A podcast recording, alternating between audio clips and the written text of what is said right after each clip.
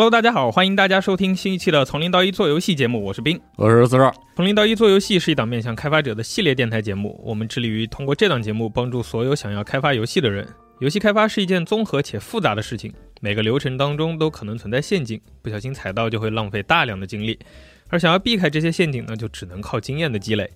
该系列节目就想通过行业内成熟开发者的分享，引导开发者绕开不必要的坑，顺利的把游戏生产出来。那感谢开拓星对本系列节目的支持。开拓星是由鹰角网络发起，旨在鼓励与协助优秀团队进行游戏创作的扶持品牌。那更详细的信息，欢迎大家来暴躁的网站进行查看。那经过我们之前的前期的准备啊，这一期我们算是正式的进入游戏的大生产阶段了。哎，但是这个看似简单的大生产时期啊，其实也可能会发生很多的问题。所以我们这一次要聊的这个主题啊，就是项目管理，就非常的关键了。所以我们也请来了非常适合聊这个话题的嘉宾们，来请两位老师自我介绍一下。嗨，大家好，我是帕斯亚的老邓，很高兴在这个节目里边跟大家聊。啊，大家好，我是沙石镇时光和波西亚时光的导演徐直，很高兴来到这个节目跟大家一起聊天。哎，欢迎来自帕斯亚的老师们。那我们就其实从最简单的问题开始切入吧。我们最早想到要请两位老师呢，就是觉得哎，帕斯亚科技在开发这些呃像沙呃波西亚时光还有星球探险家的时候，总会给我一种。特别高效的一个感觉，从见到一个版本到这个游戏正式的推出，它进行的非常高效，并且很明白的把自己的这个游戏的特点传达给了玩家。我会觉得这是一个呃非常成熟开发者才有的这种项目管理的能力，所以也想给大家再简单的从头到尾来理一下。就是首首先我们最开始想要知道的问题就是到底什么叫做项目管理？呃，在开始这个话题之前，我首先。呃，说一下，就是其实我们踩了挺多坑的。我们其实不认为我们做到了一个非常高效的一个开发。当然，其实我们从沙石镇到呃，从波西亚到沙石镇，其实因为踩了这些坑，我们相信我们接下来的项目管理会更好。但是其实之前我们会认为我们其实没有太高效。嗯，但是经验就是因此也非常非常宝贵啊。对，从整个游戏的开发到发布过程，其实我们都要对这些中间过程进行有效的组织和时间上的管理，确保它能在我们预想的时间点和预算内达到我们的质量标准，哎，来进行游戏的发布。这就是整个做游戏项目管理的意义吧。嗯，其实广义上讲就是管理一个宏大的项目，但实际上我从很多开发者那听到，好像有一种说法就是，其实电子游戏的开发是需要更强的项目管理的，是这样的吗？嗯。因为我们没有，我没有搞过别的游戏项，呃，不是别的项目的管理，我只搞过游戏的。但是我自己来说，对我自己来说，我总结这几年，我是觉得游戏开发的管理其实还是比相对来说比较复杂的，因为它涉及到的部门也挺多的，而且它的生产过程就是比起别的产品来说，可能要。复杂一些，风险更大一些。呃，对我来解释一下这个吧，就是假如说我们现在说一个成功的项目管理的经验，汽车，对吧？嗯。从二十世纪二十年代开始，福特 T 型车为什么那么火？因为他们开始了流水线生产。流水线生产其实就是一个很标准的一个项目管理，它的每一个流程、每个环节有标准化。在这样标准化呃情况之下去进行汽车生产，可以达到非常高效的项目管理，非常高效的生产的这个这个这个效率，对吧？但是作为游戏来讲，游戏的工序虽然其实说起来还没有汽车那么多，但是游戏它本身是一个创作性的行业。同样的，比如说一个一个原画。那么原画的质量是什么？这个时候可能很多时候它是由这个原画的这个组长或者我们称之为主美术来定义，但是他定义了之后，他下边会有很多人，每个人的水平有高有低，每个人对美的理解是不一样的。那么当他们设计出来后，假如说我们定义我们要在什么时间之内完成一个什么样子的一个一一一一一个原画，那不同人设计出来，他可能他们的这个对这个理解就不一样，他就有可能影响到这个效率。有可能一个人完成的早一些，一个人同样在这个事情完成了，但是大家觉得质量不好，或者是没有达到我我我我的审美所认为的这个标准，所以就需要他进行改造，需要他进行重重重新的去做。而原画它只是一个方面，作为一个游戏来讲，它其实有很多很多的工序，就每个工序都会充满这些。呃各种问题嘛，各各各种各种判断，所以其实游戏它的整个项目管理，它相对来讲的话就没有那么容易的去很卡时间的这个时间点，一标准化定对一对，定出出没办法很好东西来。标准的一个东西，因为它是一个创意产品。这我觉得凡是涉及到一个创意的东西，它就没有一个很严格的标准。嗯，对，所以这个时候游戏的项目管理，尤其是你一个项目稍微大一些，你是一个多多多多团队成员一起去参与到的一个项目，那么它的管理就会更复杂。那一般一般在一个团队当中，就负责项目管理的主要会是什么样职务的人呢？这个它是会分成两种类型，一种类型是对于我们公司来说的话，它是这个呃这个职能的负责人，比如说我们刚才所说的原画的组长，对吧？然后三 D 模型组的组长，然后动画组的组长，特效组的组长，他们是从这个职能呃方面来说，他们是这个这个这个这个管理的负责人，但同时。呃，对我们公司来讲，我们也会有另外一种职务叫做监制。那么监制它其实是对于整个游戏的一个进度把控、预算把控。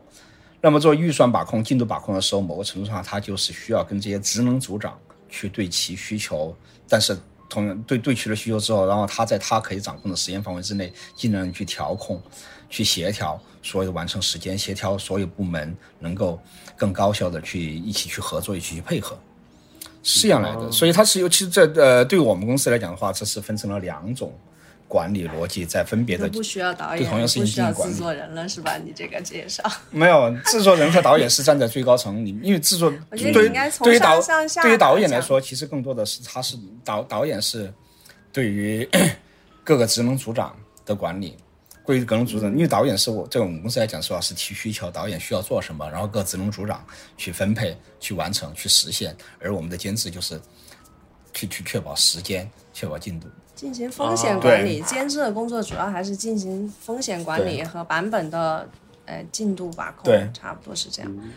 嗯，因为我了解到帕斯亚这边有一个职位，其实就是导演，这类似 小岛监督那样的一个职位。但是我也有了解到，很多团队其实是没有这个职位的，就直接相当于是制作人向下进行管理。所以其实在这个当中还多隔了一层来确保这个项目管理的正常进行，是吗？其实我觉得在整个就是我们公司是。就是导演这边就主要是指导整个游戏的玩法方向。我们为什么之前会设置出这个职位，是希望导演花更多的精力和时间在游戏作品整体的品质提升上面，就是把它，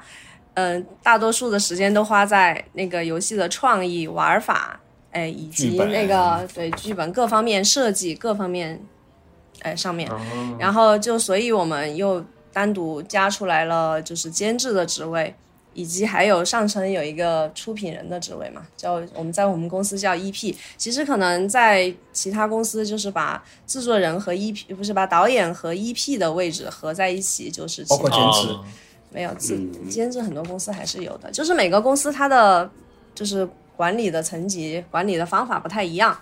就是嗯。导演如果加上他，就是最从最开始的，我们这边有一个就是选人，比如说你需要什么样的策划，你需要搭建一个什么样的团队来完成这个作品，其实是最从项目最初是需要开始进行人员选配的嘛，因为根据你自己的项目，所以我们公司可能这一点跟别的公司去有一点区区别，或者跟其他的一些独立团队。呃，这么听起来好像有一点像电影电影行业的导演加制片人的这个组合，是吗？嗯，是比较像。是这样学的。其实我啊，原来这这也是我们自己在正在对，因为这个我们我们之前也不是这样的。其实我们呃改用导演加监制这个大概是一年半两年以前，就是从沙石镇这个项目开始的沙石。镇项目中期开始，从你回来了之后，嗯，回来过以以后，对，对，从差不多你。从你生孩子回来以后，那逐渐的再去进行这个调整，然后通过沙石镇调整，我们觉得还是有一些成效的，虽然其实也踩了很多坑啊。然后我们觉得还是有些成效，所以我们把它在全公司推广开，让我们尽量多的项目都用这样同样的方式去，去这样去往前推进。嗯，对，那我们再往下细的一个概念，其实就是希望告诉大家，这个项目管理最终想要达到一个什么样的目的，或者说，如果我是一个新人的制作人嘛，我们团队人还比较少，我们还分不出那么多的岗位，但我作为一个制作人，想要顺利的把这个游戏的项目推进下去，但我要对这个项目进行管理了，我应该去注意到，就是呃，我要呃，我最终达到的管理的这个目标是什么样的，然后有哪些阶段性的点是我一定要去注意的呢？嗯，首先，如果你想要做出一个游戏项目，肯定自身先要做好一定的规划，对这个游戏产品，比如说你这个游戏它的 受众人群是什么，你想做一个多大的游戏，就是你这个游戏要做多大的规模，然后你这个规模的游戏需要一些什么样的人人力，就是可能在早期。就是你需要做一些初步的判断，然后你的版本，比如说我们先，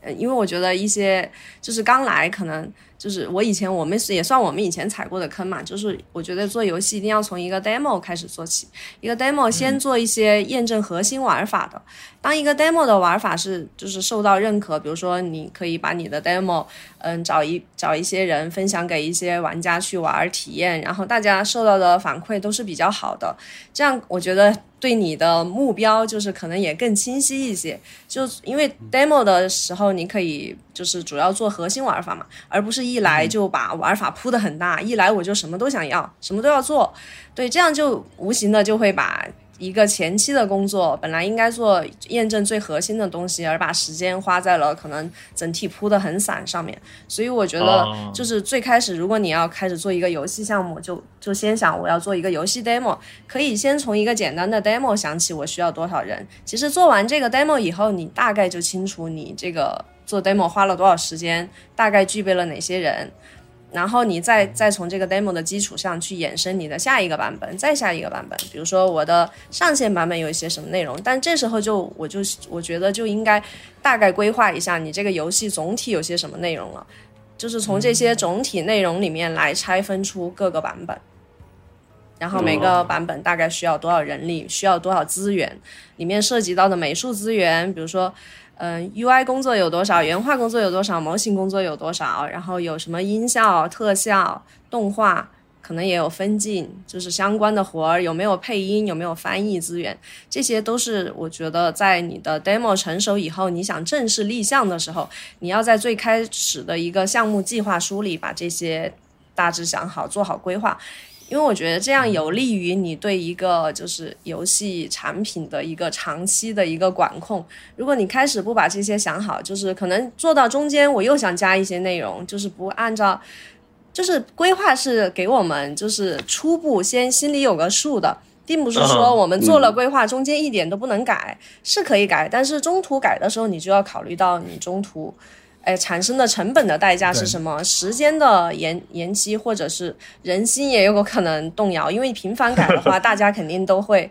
都会有抱怨，这个很正常。因为我在项目过程中也遇到过嘛。因为你项目频繁调整方向，或者一直不出，这些对整个团队的这种士气也是有影响的。所以就是在 demo 完成以后，我觉得大家在那个项目。企划书里面一定要想清楚自己究竟想要做一个多大规模的游戏，它需要的成本和想发行发布的时间节点都是什么？我觉得其实这个时候最重要的还有一点就是我手上的钱有多少，就是资金嘛。对，这些钱给他给他规划下来是几个月，对，然后在这个范围之内你去做你的计划。如果是超出了这个，就因为这个确实能控制。对，比如说你刚才提到的中途如果要改，那么这个改，如果增加一个月、增加半个月、增加两个月，那么这个时间成本增加了之后，我的钱是否还能够足够？然后这个时候会帮助你去做更多判断，要不要做这个。做这个改动，做这个调整，还是按照我的原计划来做。哦，因为这都是很现实的问题，除非你中途你要做这些改动，如果又有，就是你也可以去谈一些发行，得到一些投资，可能能延续下去。但这都是校长给你投资。对，这都是 项目中可能遇到的风险嘛，对吧？这样。哦，我不得不说这一段，这段您这边分享。给了我一个很大的启发，就是我以前从来确实没有往这边想过，就总觉得游戏开发中的 demo 我们都关注于或者下意识都关注于它的玩法验证啊、玩法设计上这方面，但实际上 demo 有一个很重要的作用实际上是给项目管理日后的项目管理规划，也是一个非常非常好的参考。就表面上看起来，游戏就只是单纯的一个呃创意性的这种开发工、工作，但实际上它后面涉及，它依然是一个工业项的一个东西，需要你去对你付出的所有的成本去进行一个规划。嗯，但我我有一个问题是，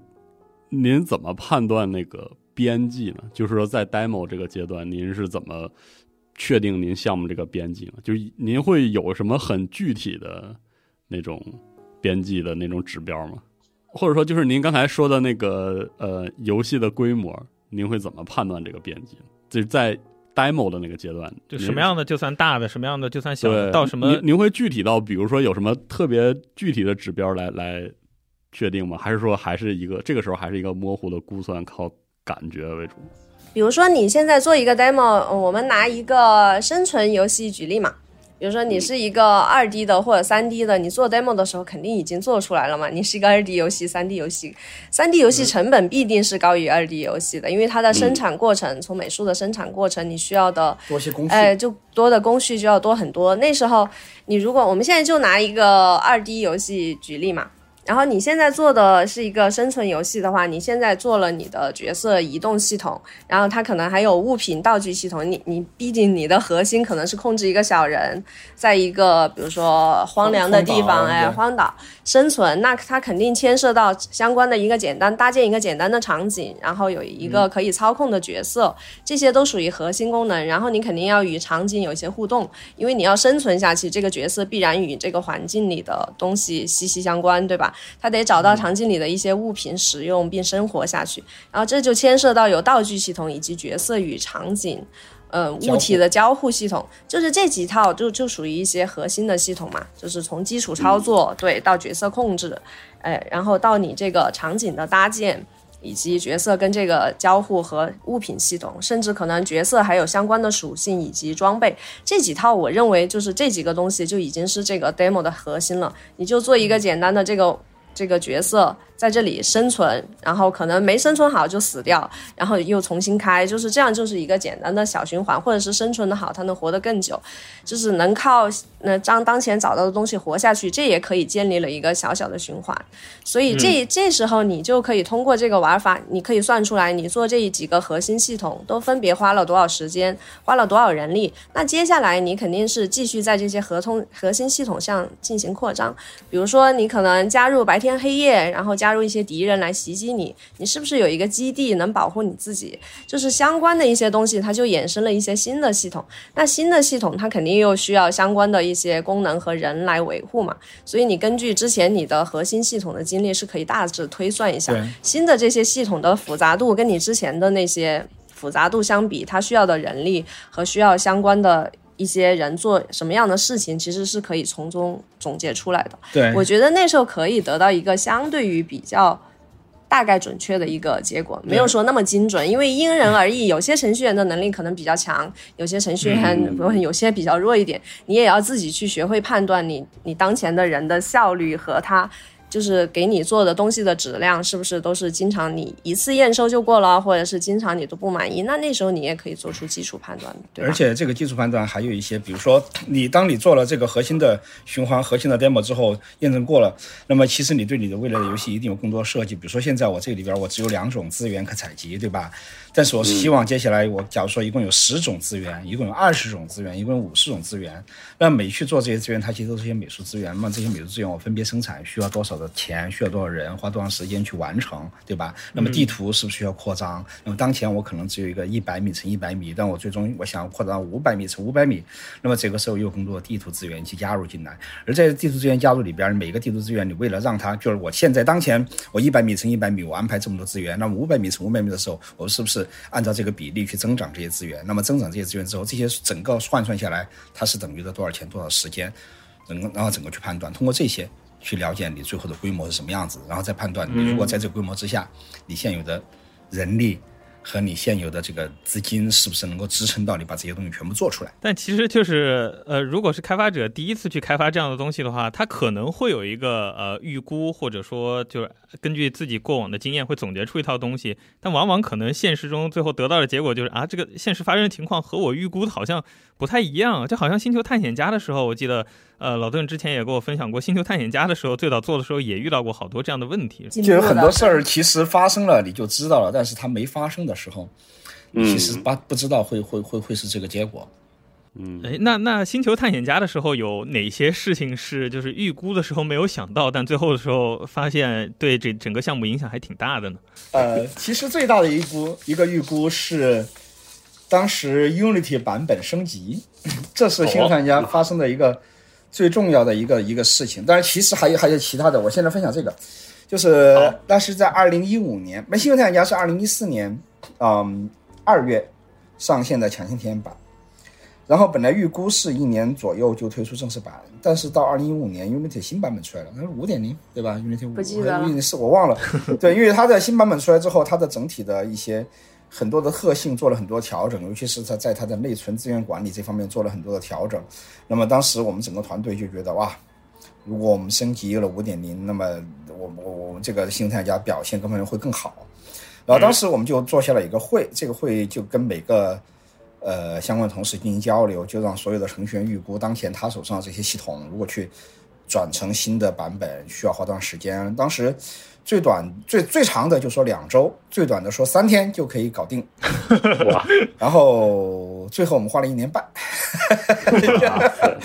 这是我们吃过的最大的一个亏。当然，徐子这里还有一些其他的，他可能可以可以可以分享的，但这个是我记忆当中是吃过的最深刻的一个教训。因为这个这么长时间的 delay，所以《信用探险家》正式版出来的时候，很多玩家已经厌倦了这个等待，就放弃了。所以《星球探险家》最后的正式版表现没有那么好。那那我说一下《星球探险家》嘛，因为我我就是从《星球探险家》一创立开始就开始做的，那时候，嗯，我还是《星球探险家》当时还是主策划嘛，然后我们的那个帕斯系统是亚老板你设计的不是不是所有系统，帕斯亚老板 就是吴子飞，他是那个导演嘛，然后当相当于是我们一起合作的第一款项目，然后当时呢，其实我们最开始团队人也挺少的，就是。就只有十几个人，因为我们重庆这边说实话不怎么好招人，这也是一个很重要的问题哦。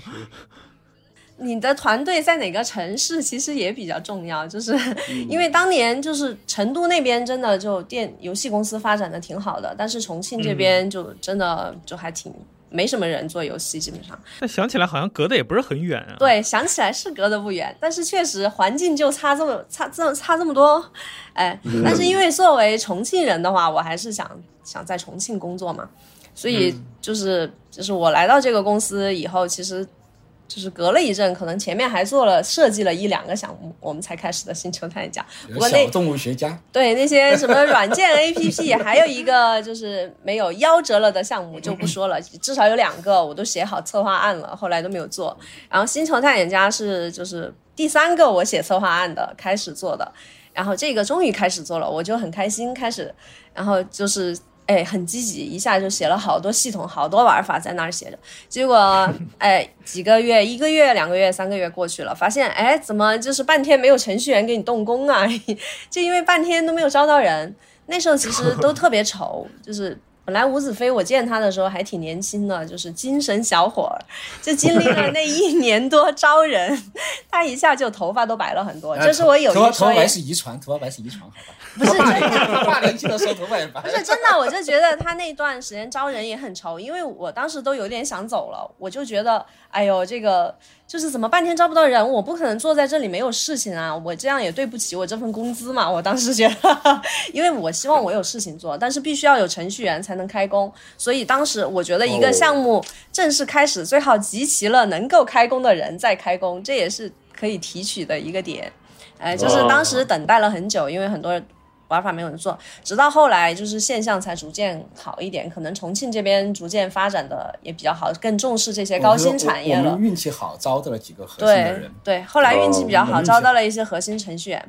然后我们就开始进入一个正轨了。当然，星球探险家的话，我们当时我觉得我们的设计啊和一些玩法其实都是比较超前的，比如说自定义玩家的武器，好多东西都是玩家搭出来的，就是它一它是一个。就是比较丰富的，能够就是自由度比较高的一个沙盒游戏。其实里面的，就是当时我们想要的东西很多，特别是特别是吴子飞想要的东西很多，他就一直一直加加加，比如说玩家说喜欢多有人游戏很，好的项目管理。哎，就是没有很好项目管理，完没事儿放给他听了也没关系，反正他也不听。哎，然后 就是他比如说想要多人游戏，然后他玩家说想要多人游戏，我们就是后面启动了，对，启动了项目启动了一年多，我们才开始又开始设计多人游戏，而且是硬加进去的。然后我觉得对于原本的框架来说，可能就是没有从最开始就计划做多人游戏，而是这个这个地方我可以做一下解解解释，就是星球太阳家你们玩过的话就知道里边的所有东西可以自己搭建的，对吧？我们用的 Smooth Voxel，但因为最开始搭建框架的时候没有想过多人，然后是在单人之下去来，所以对于 Voxel 文件每个大小就完全没有进行任何从底层底层的优化和读取。哎呦，呃，所以其实每一个 Voxel 文件其实当时的大小是一传输数据量还对一挺大的。一一兆多两兆多。但是为什么、为什么想要？但但在本在本机上是完全没问题的，本本机跑。但是后来，呃，因为我们没钱了，所以上了 Kickstarter。上了 Kickstarter，玩家就说你做多人吧，做多人给钱那，好，我们做多人。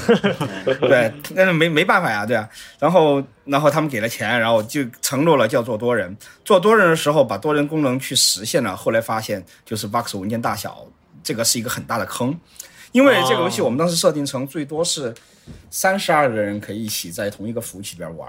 嗯，但是当每一个玩家都在自己的游戏里对任何一个 Vox 文件做改造，比如说身上我稍微多加一块东西，OK，这就是一兆多的数据，我新搭一个东哇西，一兆数据。那么三十二个人在里边，这个数据在不断的发生变化，不断发生变化，而且都要进入到这个世界里边。我要上传，然后其他的三十一个人要同时的下载我这个数据，同时他们也在发生这个数据的交互。所以这个数据交互就变得特别的特别的大，而且最重要的是，因为这个世界在变，所有东西都存到这个服务器上存，作为这个这个世界的存档，这个地图的存档。那么一开始进入的玩家还好，但是当有新玩家进入这个存档的时候，发现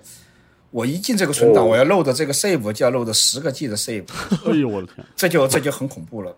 哎，因为当时我们主要用的还是那个玩家自己搭建的服务器，对。其实它的稳定性什么的也要差很多，因为就就是搭建那个人的他的网络环境比较好，可能你的玩起来就比较流畅，或者对你连他那个，所以就是出了很多，还是出了很多问题，是因为我们之前也没有做多人游戏的经验，所以当时算是做的、做在这个星球探险家里，我们做了很多就是自己没敢尝试过的东西，算是我们比较大胆吧。做了很多，就是呃，无知者无畏，现在不会去这样去做。也 差不多是这样的。而且我们中间还经历了一次代码的重构，就是程序那边觉得哦，我有必要重构一下我们的代码，觉得稳定性什么不是很好什么的，然后可能也花了一年时间左右。对，那个也是时间拖了很久，好像《星球探险家》我记得也最后扫尾完也差不多做了快五年《。星球探险家》是抢先体验版到正式版花了两年半。这里面其实因为有很多的就项目管理的坑是吧？是的，后来后来我们就是那个多人游戏，就是因为那个 Unlink，就是我们用的那个服务器技术嘛，后来它的嗯 Unity 版本不支持了那个插件，然后更新不了了，我们也没办法再维护我们的代码，能停了。对，所以就只能停了。这也是我们当时就是所以《星球探险家现在在 Steam 上面是一个免费赠送的游戏，所有人都可以去领的免费下载去。对可以去领一下，其实游戏还是不错的，顺便打个广告。这这个故事就告诉我们在确立项目的时候，一定要想好单人和多人，不是简简单单的做个联网功能就可以搞定的。就是从一开始就得想，对，因为多人游戏复杂多了，你从策划设计上，你就每一块都要考虑到，就是呃，这这个功能它什么时候需要与服务器进行交互，而且玩家掉线了相关的处理，都是都是对游戏策划的要求也更高，而且你的程序就需要服务器的程序了，不单需要客户端，就是两种程序都需要，整个框架就又复杂，复杂度又高了很多。而且嗯其实某个程度上，我们沙之镇也吃了一些这个亏。对我们因为沙之镇在最开始其实也是一个完全的单人游戏，然后沙镇我们开始研发的一年半左右，我们宣布了这个游戏，然后我们做了 Kickstarter，也是 Kickstarter。也是说多玩家人，们说都都说想要多人，那么我们好吧，因为之前播下的阶段也有很多人想要多人，那么 Kickstarter 也这么多人说想要多人，那我们就说做多人吧。然后那个时候才开始真正的决定做多人，但是其实一开始搭建的框架是单机的框架，在里边很多设定。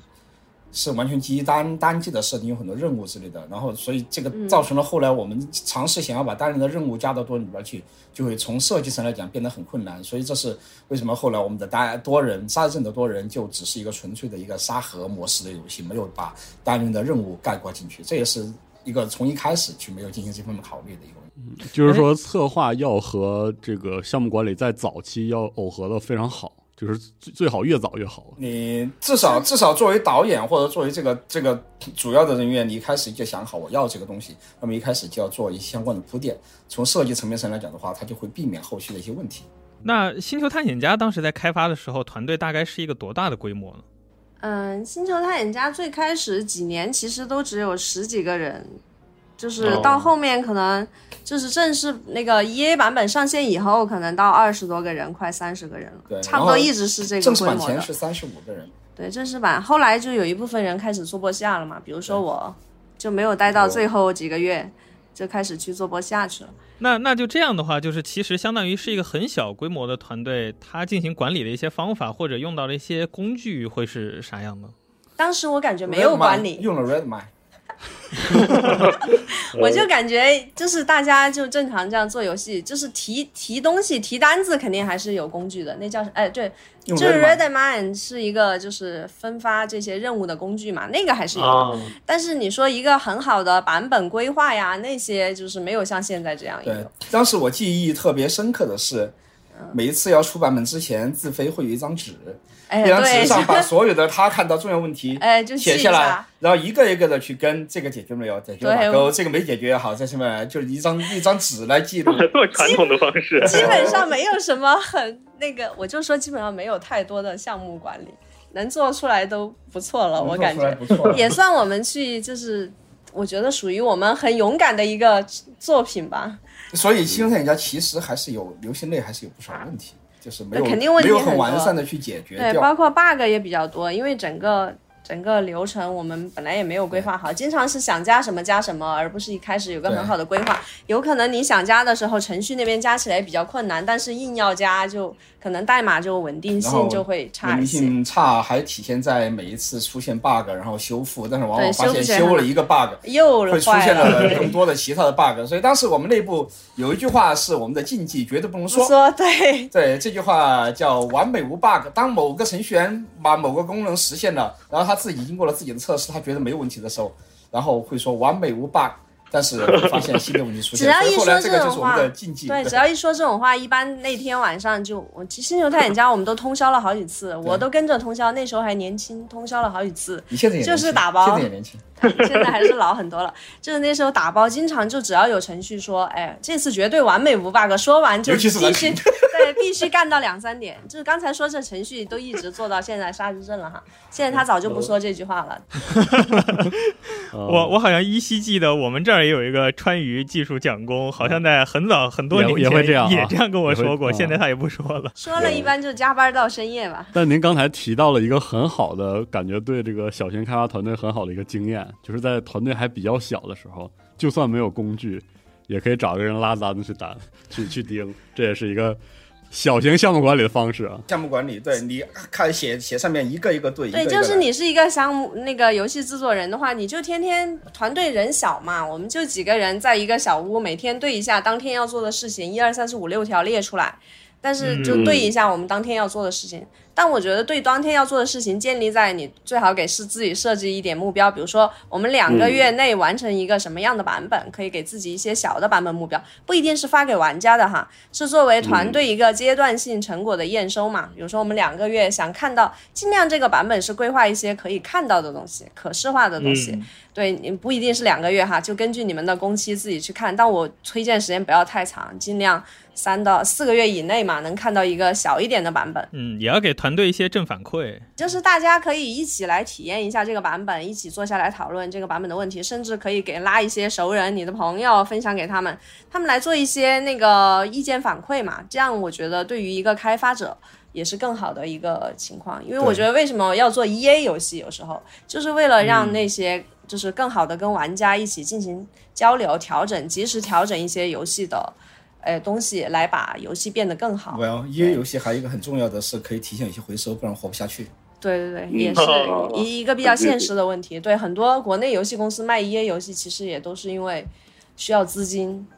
嗯，是的，游戏开发的成本还是很高的。是的，而且风险很大。我觉得游戏主要是成本高，风险大，主要是这两点加起来，就是游戏项目管理就显得极为重要了。嗯，那刚刚徐哲老师也提到了一下波西亚时光，是不是到波西亚时光的时候，这个团队的规模也就开始变得更大，然后遇到项目管理的问题也就更多了？波下时光的话，其实我们就是立项开始，大部分都是用的那个当时星球探险家的核心成员，比如说哦嗯、美术的组长啊，这些程序的组长也都是。就是包括我自己嘛，那时候我是播下开始就当导演。其实那时候我更像一个游戏制作人，除了钱没有管，时间上面我都管了的，就是每个大概什么时间节点要出什么样的版本，然后全程就是盯完了整个过程嘛，算是我觉得自己当时虽然没有什么具体的管理方案，就是我没有写出很条条款款的什么管理方案，但是我就是每天就像刚才说的。呃，我们先进行一些管本版本规划，比如说什么时间节点我们要发什么样的版本了。特别是当你 E A 上线以后，因为在波下决定要做 E A 以后，就时间节奏就会变得紧一点。最开始我们也是多做了几次、几次 demo 的，但第一个 demo 呢，经就是历过三次 demo，而且这每个 demo 花了差不多半年左右的时间，然后每次都是大推翻。对，也不叫完全大推翻嘛。它整体的那些控制系统，因为我们都是 RPG 游戏，有很多东西还是延续下来的。比如说里面的美术资源、一些角色的设定和一些世界观的概念，其实是我们在这几次逐步的磨合中，逐渐形成了最后的这个产品。对不能说之前的 demo 是完全无效的，只能说你从你之前的 demo 里总结出来了一些，就是可能更适合你自己做，或者更适合市场方向的一个产品出来。是的，对，差不多是这样。其实您刚才说那个波西亚开就是开发过程中，我有一个其实挺具体的问题想问问您的经验，就是因为您刚才说过，呃，因为那个项目规划的原因，有过就是要加多人，然后跟单人对不上的这种这种情况。当这个事情发生的时候，您作为项目管理者，要就是怎么评估呢？就是说怎么下这个决定了？就是在在项目。规划项目管理已经出问题情况下，怎么往回修？是是要这个要具体怎么做才能把它修回来？呃，沙沙石镇沙石镇呃也包括，就是说借着，因为您刚才提过一嘴这个事儿，特别想问一下这个事儿怎么做的。行，呃，那我先把这个讲了，再回去讲波西亚嘛。好呀，好呀然后就是那个沙石镇的时候，其实前期的话，因为我有一段时间生孩子去了，回来以后沙石镇可能差不多一年了嘛，那时候就决定要做众筹，那时候还没有做多人，然后当时。吴子飞和我商量，就说：“哎，这次又他又开始了，有多人更好。玩家很想要多人，但这确实也是玩家希望要多人。不知道怎么我又答应了，然后我们就决定做多人。这次我们确实吸取了一个经验教训，我们就把多人没有硬加在单人上面了。这是嗯我们从新奇球大眼家吸取到的教训。我们把多人段变成了一个独立的项目，一个独立的团队来就是它做多人。对哦它不会影响单人的开发，所以我们就是这样做的。但这样做下来呢，我发现花的就是成本要更高一些，其实也有点不值得，因为你同样的功能就是在单人这边做了，你要把它设计成多人版，多人这边程序又要就是重新重构，根据他们多人这边的结构来重重新重构来做，所以它付付出的成本就更高了一没些。有，但是它至少保证单人是一直稳定的往前走的。对，就是好处就是说哦不会把单人这边搞坏了，就是多人是比较独立的。但事实证明，多人这边其实稳定性也还挺好的，可以看出我们多人这个团队打造的还是不错的。这也就是这一次做多人游游戏，也让我就是又学会了一些嘛，就是。嗯，怎么做好一个多人游戏 这方面，我又学习了一下。因为沙石镇从单人和多人都有嘛，然后大概就是对我们这个品类的玩家喜欢什么，就有一些更多的了解了。当然，可能就是包括我们服务器的选择，就因为星球探险家，嗯，是那个就是 P to P 玩家的服务器嘛，很不稳定。我们这这一次多人，其实我们选择了自己搭建的服务器，至少给玩家，因为我们在每个区域都设了，比如说欧美那边、亚洲这边都有自己的服务器，这样玩家连接的时候，它的稳定性会更好一些。虽然成本会高一些，对虽然成本会高体验会好很多。对，但这样我们觉得要值得一些嘛，对所以就还是做了这个事情。所以这个部分的项目管理的解决方案就是不要动原来的项目的结构通，过加成本来解决，是通过加成本，然后另起一个规划。但是我的意思是，最后的结论还是说，从项目一开始就决定好你这个游戏是多人游戏是单人游戏，还而不是哦从中途某一个版本已经开始一年多，又说你要改成多人，这一点我还是比较坚持的。哦，就是从项目哦最开始就要清晰的会增加很多很多的对，成会加。很多的成本，我觉得影响还是相当的大。我觉得尽量在游戏项目中不要再做这个决定了，就是最好从项目初就定好，而不是项目中再做这个决定。这就是我最后得出的结论。所以您一一刚呃，这个采访一刚开始就在问，觉得我们很高效什么样的？没有，其实我们踩过太多坑。其实今天这个节目嘛，我们就想把这些一些经验分享给大家。我觉得就是我们也希望大家都，因为我本身就很喜欢玩游戏，我也希望看到游戏市面上有更多更好的作品。对，就希望大家都走得顺顺畅畅的，而且对我们帕斯亚感兴趣的人，也可以来到我们公司，跟我们一起做出更好的作品嘛，对吧？嗯，那我们回到播下时光刚刚那边，接着往下聊吧。啊，行。播下时光就是说，其实我们从通过 demo 也是总结了很多，而且也积攒了一些美术资源和技术的资源嘛。所以后到后来正式确立我们要做后面的那个休闲模拟经营加 RPG 的方向。其实以后对，你们想呃听一下这个故事吗？就是波西亚怎么样去来呀、因因为我总觉得就是一个游戏类型往上再加一个类型的话，会变得特别复杂。嗯，就想听听这个项目就是在启动之初是怎么想的，其实是一个很好的对项目管理的一个参考，我觉得。啊、嗯它是这样的，就是这个游戏其实一开始我们就像徐子说的一样，一开始我们就确立了要讲故事，呃，哦所以要有很多的故事在里边儿，所以一开始我们就是想做一个 RPG。呃，当然，在做这个 RPG 之前，其实这个世界观大概什么样子，它美术大概什么样子的，这些都是有想法的。就是我们想做一个发生在乡下小地方，然后很温馨的这么一个游戏。然后我们就开始做这个 RPG。那么 OK，大概花了半年左右的时间做了一个版本出来。做出来之后，但是当时我们就发现一个问题，这个问题在于我们的想法是好的，但是在那个阶段，其实我们整个团队是缺乏这样的能够驾驭一个完整的 RPG 故事剧情，很完整的驾驭，而且把它做得更好的这样的人的，就是我们当时整个团队所有人的实力而且还有实力不到是不到这儿的。所以当时我们看到这个东西之后，我们就觉得啊，那么我们是不是要对我们自己的项目，呃，接下来方向进行一定程度的调整？那那个时候，团队里的大家对做这个事儿的人，他是一个什么职位，是一个什么职业，有具体的一个概念吗？和啊，预期主要是我们还是没有一个成熟的编剧团队，因为你要做这么长的一个剧情，而且 RPG 游戏它需要的美术资源其实比模拟经营游戏要大得多。哦，但是当时是，呃，其实最主要的还是在于故事本身是没有办法驾驭。其实那个时候最早的时候，对于对于美术资源相对来讲有一个概念，但是没有这么这么具体的一个概念是需要用到多少。所以后来呢，我们就改，我们改成了一个和之前的方向特别的不一样的一个方向，就是现在我们都在想为什么会有那个调整。我们把它做成了一个飞行模拟 RPG，哦，概念就是你可以在地上接任务，然后开着飞机在天上去打，打了之后完成任务到地面上来交接，什么样子的？哦，呃，然后这个也做出了 demo 来，包括其实我们现在手上都有当时的一些录像什么样子。后来发现有问题，最大问题在于我们在天上打这个飞机的时候，怎么样感觉手感都不对，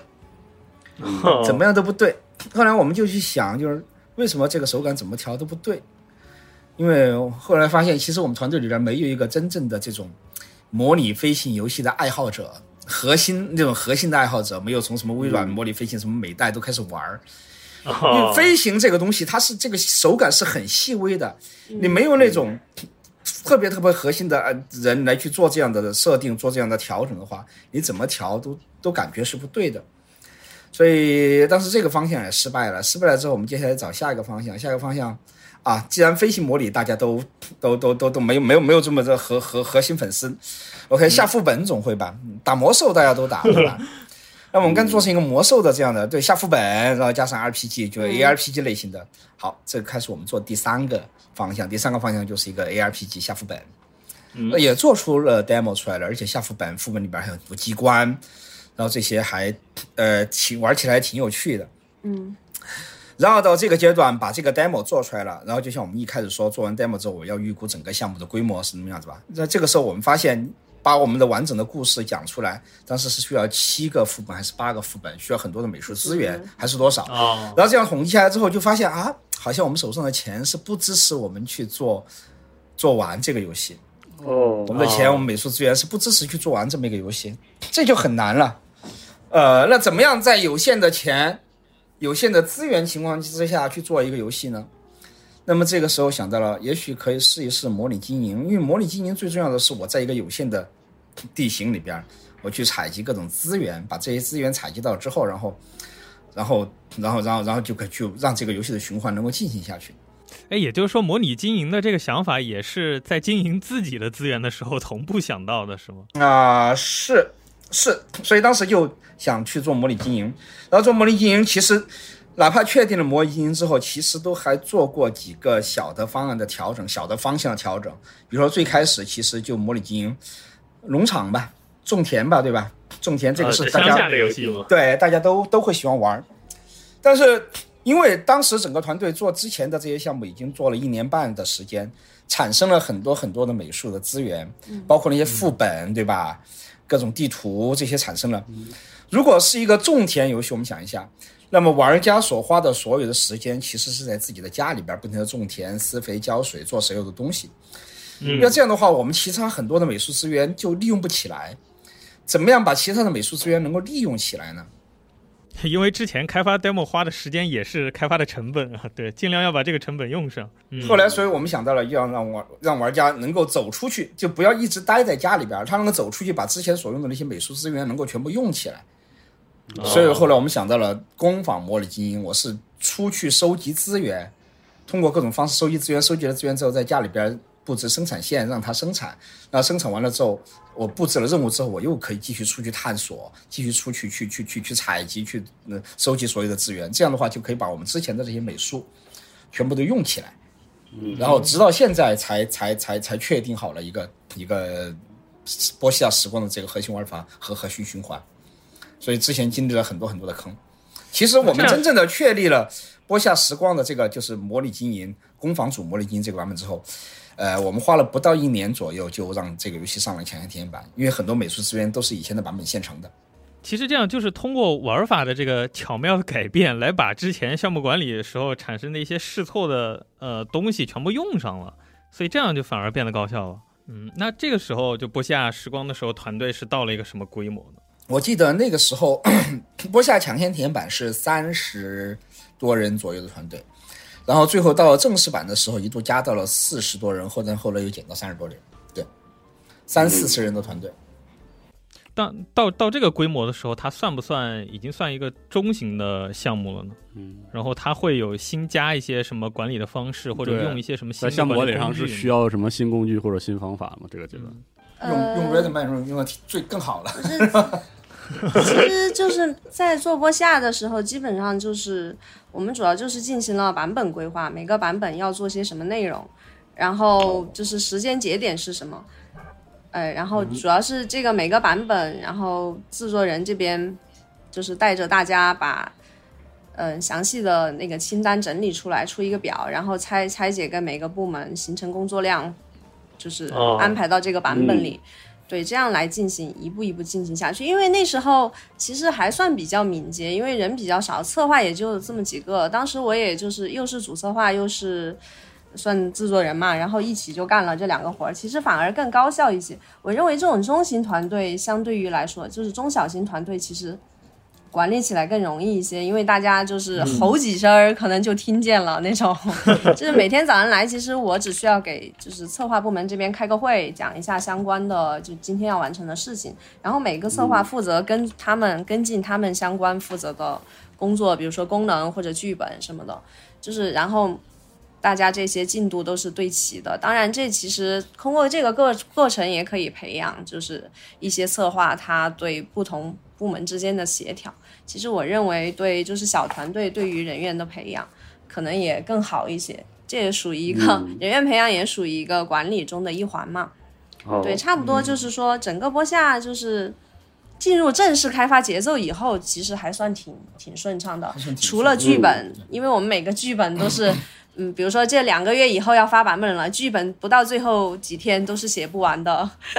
对，写对我写完了，每次最后几天写完了之后，对还要加进去配配到游戏里边去。对，都很赶很赶，而且你想改什么就很难改了，因为就是没有时间给你改，马上就要出版本了。对，确实在我们 Boom 的这个活动当中，也能感受到，如果有一个好的编剧来打磨你这个剧本的话，会对你这个叙事体验有非常高的提升。呃是项目管理中一个很很容易踩，然后很不容易发现的坑啊，是剧本，居然是剧本。对，大哦大家都想想，我有个好的想法嘛，我把这故事讲出来就完了。然后嗯其实不是，其实需要很好的规划的。对，而且这个剧本就是写写写剧本的这个人，他必须要理解游戏开发，他要理解他写的故事是不是能够我们加到现在的游戏里边去。对，确实就是游戏的剧本和普通的剧本还是稍微有那么一点差别的。虽然在工作模式上可能都是写一个文本一样的东西，但实际上你知道游戏中的叙事这个方式和现实文本的书籍啊这些的叙事方式，其实它会更碎片一点的。要嗯，不光是这样，你写剧本的时候，你还必须得得有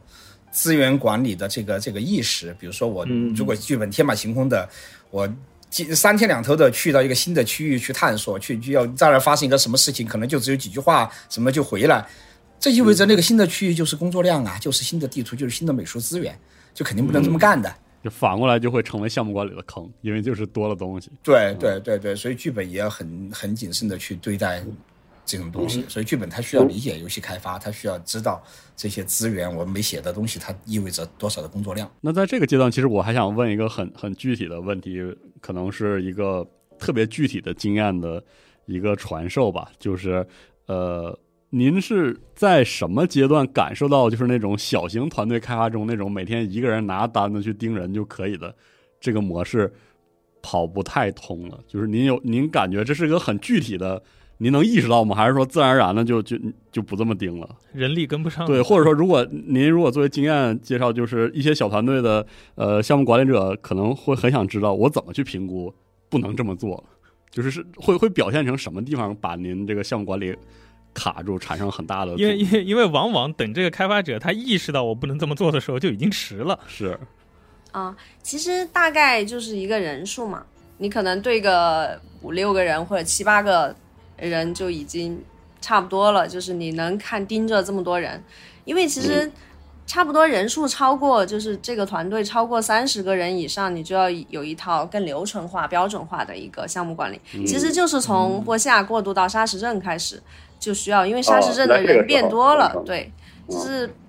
嗯，沙石镇最开始可能也是四十多个人吧，然后到后面六七十个人，加上多人项目人就多了八九十个人。哦这种时候你就没有再通没有办法再通过就是这样吼一下，哎，一天拿个纸去问问就能解决问题了。嗯 所以就是它属于一个中型项目的话，最好是有一些专门的流程。然后我们安排监制这个职位也是为了就是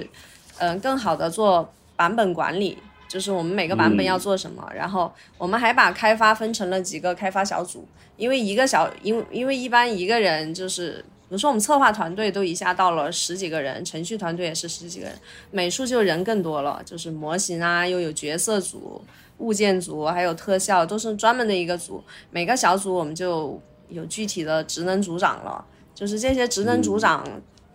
就要大家一起共同来，就是在导演的和监制的带领下，共同来完成这一个游戏版本的内容。嗯，所以就是说，那时候就是需要大家整个进行团队协作。我们用了就是从用的 TAPD 嘛，相当于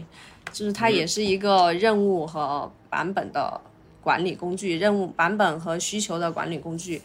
它那这个管理工具它的特点会是什么呢？就是它为什么会适合在这个规模的团队用？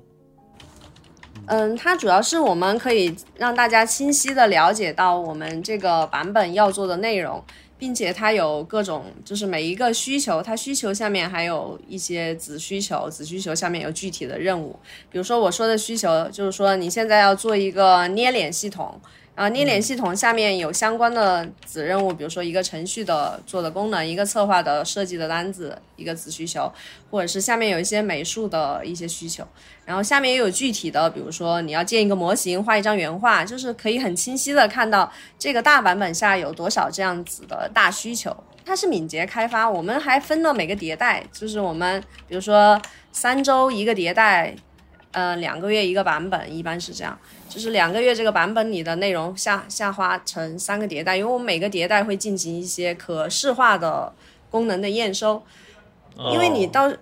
你你在这么多个团队的时候，你就是要做好，你作为一个制作人的话，你要做好的工作就是要在一些时间节点进行。哎，定时对这些功能进行验收，因为你没办法在每天盯紧所有人的工作了，对吧？但是你需要在一些该验收的节点里，比如说这个需求我们定好是多少天能进行验收，那就要在相关的时间节点由那些这个功能的负责人发起一次验收，让你让制作人清楚的知道这个东西是什么状态了。监制这边就是在。嗯，梳理整个流程中，比如说可能会遇到的风险，他可能会告诉，哎，这个人，嗯，这两天没来，可能这个需求不能在那个时间内被解决了。然后组长这边就是要负责安排好哪些人适合做哪哪个工作，对，就是差不多整组这样协调在一起，再进行合作的一个状态。那现在帕斯亚其实已经到了一个算比较大的规模，然后像《学员构选家》还有最近的这些作品，其实它的开发团队的规模已经很大了。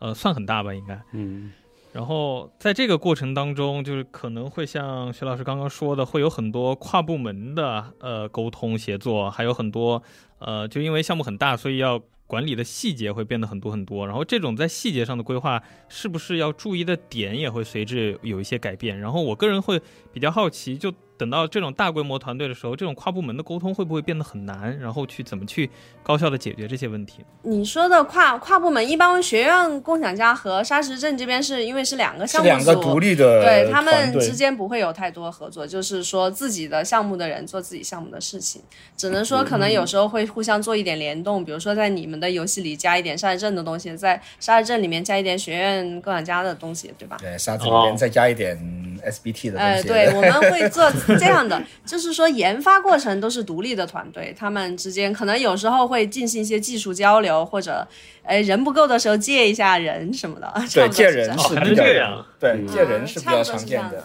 对，偶尔借一下。哦，而且刚才您提到一个细节，就是说您这边，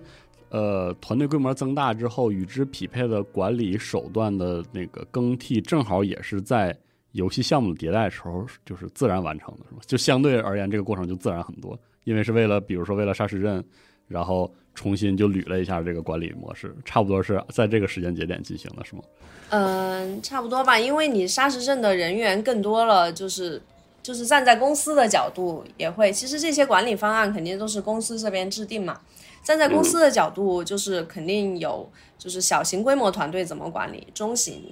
中型一点的怎么管理。这个其实到这个阶段。呃，迫使你不得不去做这些决定，去要加入更多的管理，而且，呃，我会说，每一个团队的管理一定是不一样的，一定都是有细微的差异的。对，包括同样的，假如说我现在现现现在有一个同样的团队，他也在做沙阵时光，而且他做的内容跟我们一模一样，但因为里边的每一个人他的水平，它的什么东西都不一样，所以就会导致每个的流程都会可能发生一些变化。这个还是会具体项目具体分析，就是每一个不能完全去复制所有的别人去做的东西。嗯嗯，就其实项目管理还是和团队管理会有很大一部分的重叠在里面的。对，而且一个制定好的流程，其实多半就是一个团队，就是大家一起进行。改良，比如说大家用着合不合适啊，这些都都是需要后期陆续改进的。我觉得做一个管理工作的话，对，而不是说你制定了一个什么，大家就一直执行到底，不管它对不对。其实我们更就是在帕斯亚这边，我们都希望团队的每个人都有自己的话语权嘛。如果哪些地方，比如说管理方案不合适的，大家都可以出来反馈一下，然后我们继续把它调优。嗯，哎，那提到这个意外发生的情况啊，其实我会很好奇，就是比如像这个团队到达大的规模以后，有没有在过去的开发中发生过一些意想不到的一些意外情况，或者说可能是属于中大规模团队的风险？对，对，或者说就是在管理上，整个游戏的项目它进度不是很理想了，我要去怎么去调整呢？就是我发生了一些错误，我要怎么去在这个，因为项目不可能到一半的时候就说放弃就放弃，我要怎么去及时转弯？而且就是我们非常好奇，就是说中大。项目中的项目管理会出哪些新问题吗？对，可能是小项目，可能遇到遇不到的会有哪些问题？嗯，其实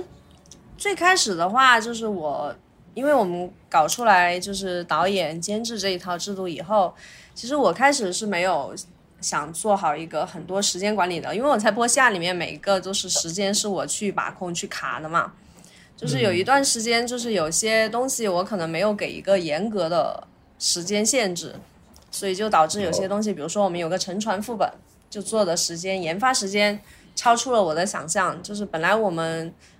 就是可能花了两个半月做好了那个副本，但是那个副本对虽然打磨的很好，但是确实时间上没有规划好。就是我我举个概念，我就是说沉船副本，你想象一下，就是一个副本，其实你只花在游戏里边的游玩时间可能就半个小时，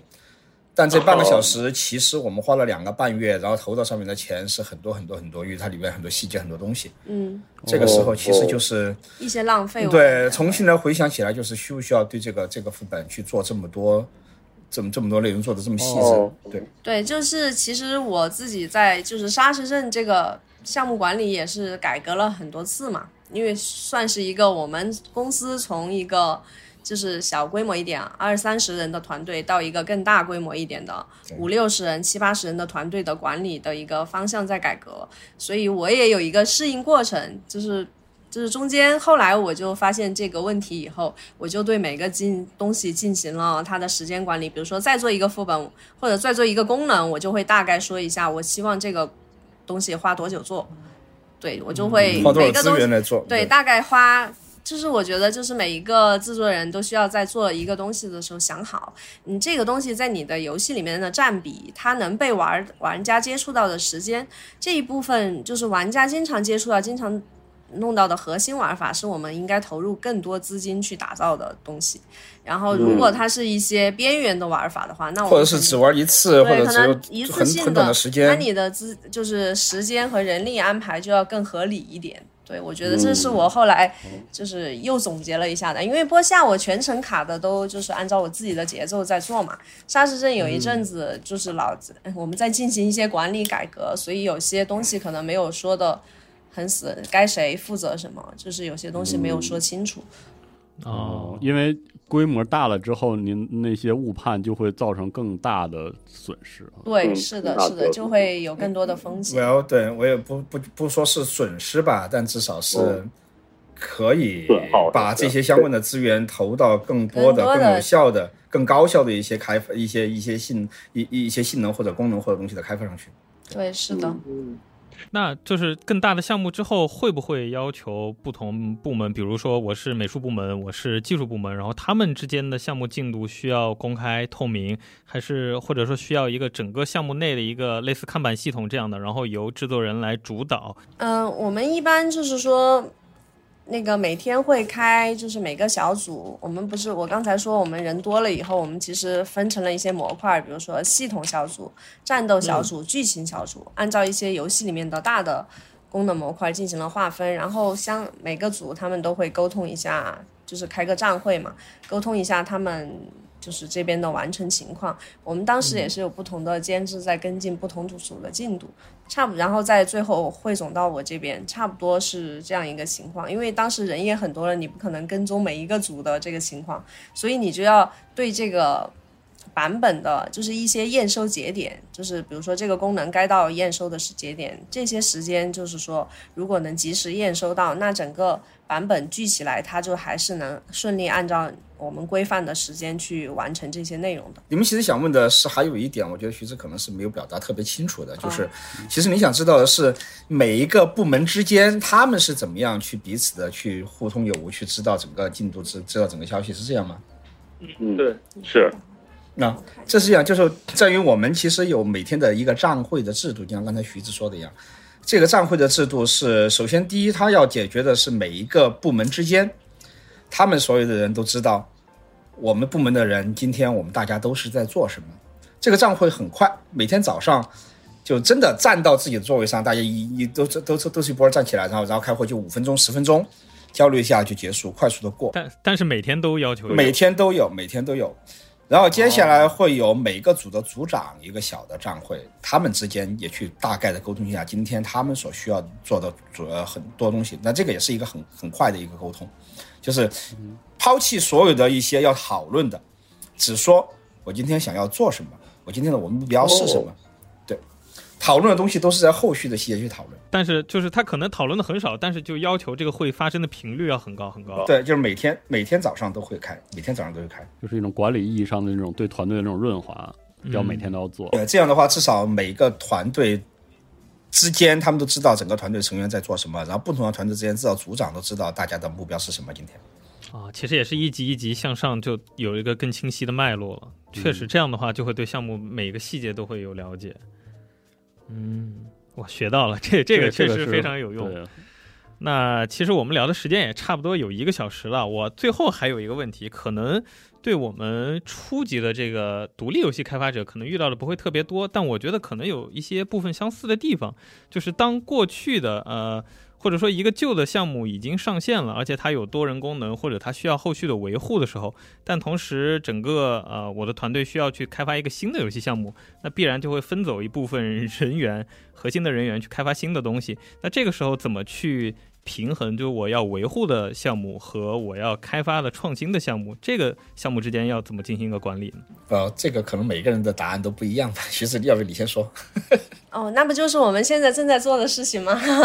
沙石镇因为现在就进入到这个阶段了嘛，就是游戏已经发布了，然后我们现在，但是我们现在没有开始新项目，就是大大家都在维护我们的 PC 版本，因为我们现在是希望，就是嗯。隔几个月就发布一些免费内容给玩家，并且我们会进行日常补丁的维护和一些紧急修复。因为我觉得我们时光系列，我们想把这个 IP 做下去的话，希望就是我们肯定要一直维护自己的产品。游戏并不是一个就是卖出去就完全不管的一个产品嘛，对吧？大家都知道，因为你看很多游戏厂商，他们都花了很多时间在后续。呃，维护和免费内容更新上，你看《博德之门》之所以广受好评，就是它内容也很丰富，后续它的 免费内容维护的也很多，我觉得都是一个值得学习的例子。就是我们现在就是包括我们的主机版本，我们也在进进行性能优化，就是让这个作品变得更好，不是说发了就不管了。当然，人力维护上的话，我们可能就是至少我们会进行一些，比如说这个正式版出了以后，我们也会制定一些 roadmap。就是那个计划表嘛，然后就是你接下来的几个免费更新的内容都是什么？然后你的一些 DLC，因为玩家也很期待，就是像我们游戏的一些资深，就是很喜欢我们游戏的玩家，他们都在说，哎，你们能不能多发一点 DLC 什么的？就是我们还没玩够呢，所以我们也会进行免费内容和日常补丁以及 DLC 内容的规划。然后当这些就是人力我们分配好了以后，就是。大概安排好以后，其实你今年到明年初的一些，明年大半年的，我们尽量会规规范那个大半年的一个工作。可能到了明年，就是某一个节点，我们认为沙石镇是真正做到了我们心中满意的一个产品，然后免费内容更新的也比较足够了，DLC 也做的差不多的时候，我们就会可能开始计划下一代的作品了，然后。适合留在这个，因为它有些，比如说，因为维护就是主要是 QA 团队和我们这个制作组这边一些核心成员，就是擅长解决各种问题、各种 bug 的 的一些核心成员，还有我们有一个打包流程和测试流程，就是比较擅长这些方面的人，核心人员他就会留下来继续维护沙石镇。然后一部分人就会可能开始下一代，到时候可能会根据你的能力，或者是你下一代要做的作品的类型来判断一下你需要什么样的人来做下一代。就是这个，因为你自己经历了，如果你是一个上已经面向就是已经出过一个作品的制作人的话，我相信这方面的判断就是也有一些了嘛，就会更好一些了。所以我就是针对这一点来讲的。呃，是这样来的，就是当一个产品你走到哪个阶段的时候，你就像徐志刚才说，我们沙镇时光后续的计划，就是首先你你肯定要对这个产品后续你要开发什么样子的东西，你有一个很清晰的 roadmap。呃，这这个的想法是在游戏开发完之后再去做规划，还是在游戏开发的过程中就要提前规划？其实开发的后期。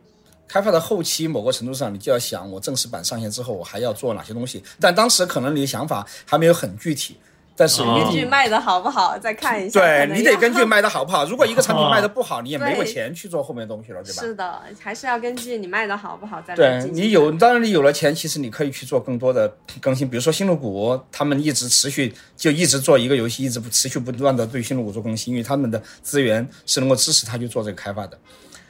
然后，对你，你对接下来你如果有有有有了有了想法，我的 roadmap 什么样子的，那其实根据你的这个 roadmap 要做多少内容，那么这些内容其实规划下来，它是等于多少的资源量，它等于多少人力投入，你是能够算出来的。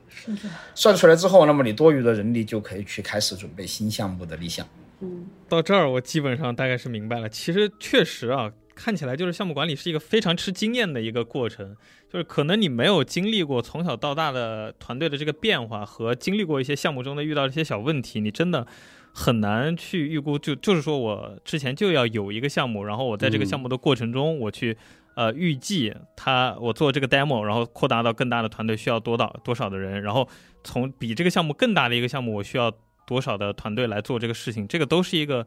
一定需要经验的一个事情。就可能对我们的独立开发者来说，第一件事就是你先得围绕着你想做的，哪怕是 demo 也好，一个很小的一个小切片也好，嗯。你要用你个人和你周围的两到三个伙伴先去把这个东西做出来，然后再去这个基础之上再去扩大更大的规模去做这个事情，嗯。可能真的是得这样的。嗯，就是要不断的见招拆招吧，嗯，遇到事情解决问题，提前规划，然后遇到事情的时候记得要要懂得要变化的去适应它。不管是这个切片还是这个 demo，确实你一定要自己玩觉得好玩，你要找其他玩家，大家都觉得好玩，然后这个东西，然后你再去规划后续我要对它做多少内容，然后有多少钱去支撑这个内容。像我们刚开始说的一样，因为这次其实成都的核聚变我去参加了嘛，嗯，然后你们里边有一个游戏我的印象很深，那个约会 Plus，啊，约会 Plus，嗯。他他他现在我跟他他现在一共只做了六个小游戏在里边嘛，但每一个其实都很有意思。然后其实当时我就在跟他沟通，他后续的规划，他其实现在有了这个东西出来，得到大家认可，他现在思路就很清晰，他后续要做二十个或几十个这样的小游戏，然后呃把这些东西全部加到里边去，其实他就能算得出来他接下来工作量和所需要花的时间、所需要花的钱。对，然后播下时光的例子其实也也给我启发很大嘛，就是你其实可以通过你的玩法来把你之前消耗掉的一部分的东西给绕回来、用回来的，这其实也是一种管理的方式。不能浪费呀、不能浪费呀，这都是钱呀！哎对，而且都是很多很多的钱和人力，而且如果浪费了那些美术啊或者程序的同事也会说，哎，也会受到打击。如果你能把这个圆回来是最好的，大家都会觉得，哎，还是用上了的，我的努力没有白费，知道吗？哦，是，这也是刚才聊的时候没有就提到了一个项目规划很重要的一个点，就是让项目中的每一个人、团队的参与团队中的每个成员都有保持这个参与感。对这期节目录完以后，我我最大的感受就是，这项目管理看起来是一个纯人力管理的事情，但实际上它涉及到团队管理，也涉及到你的游戏设计的能力，方方面面的，对方方面面，其实真的非常吃惊。很难，我觉得。所以，所以开始姐说吧，就是它不像汽车一样，它可以很规范的去去制定所有流程，然后很标准严格、标准化的去制制呃制定，然后执行下去。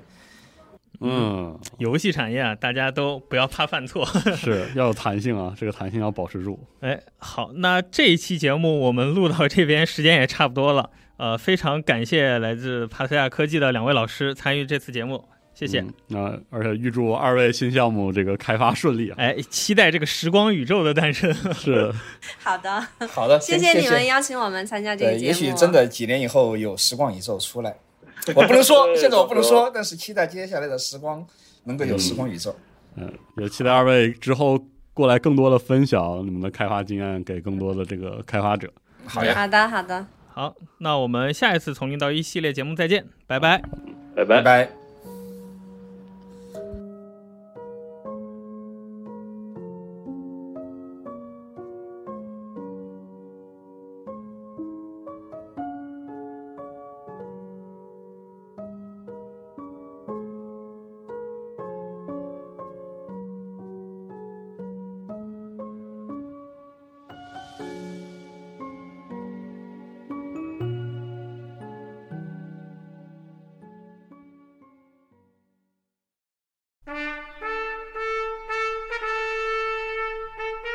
百部电影串联百年音频故事，从导演、片场到演员，从技术发展、社会进步到时代背景，用娓娓道来的讲述，为您构筑一部人类电影的历史画卷。《流浪地球》系列编剧杨志学老师主讲的百部电影极简电影史现已登录集合，立即加入 G Pass 会员，畅享纵贯百年的电影之旅。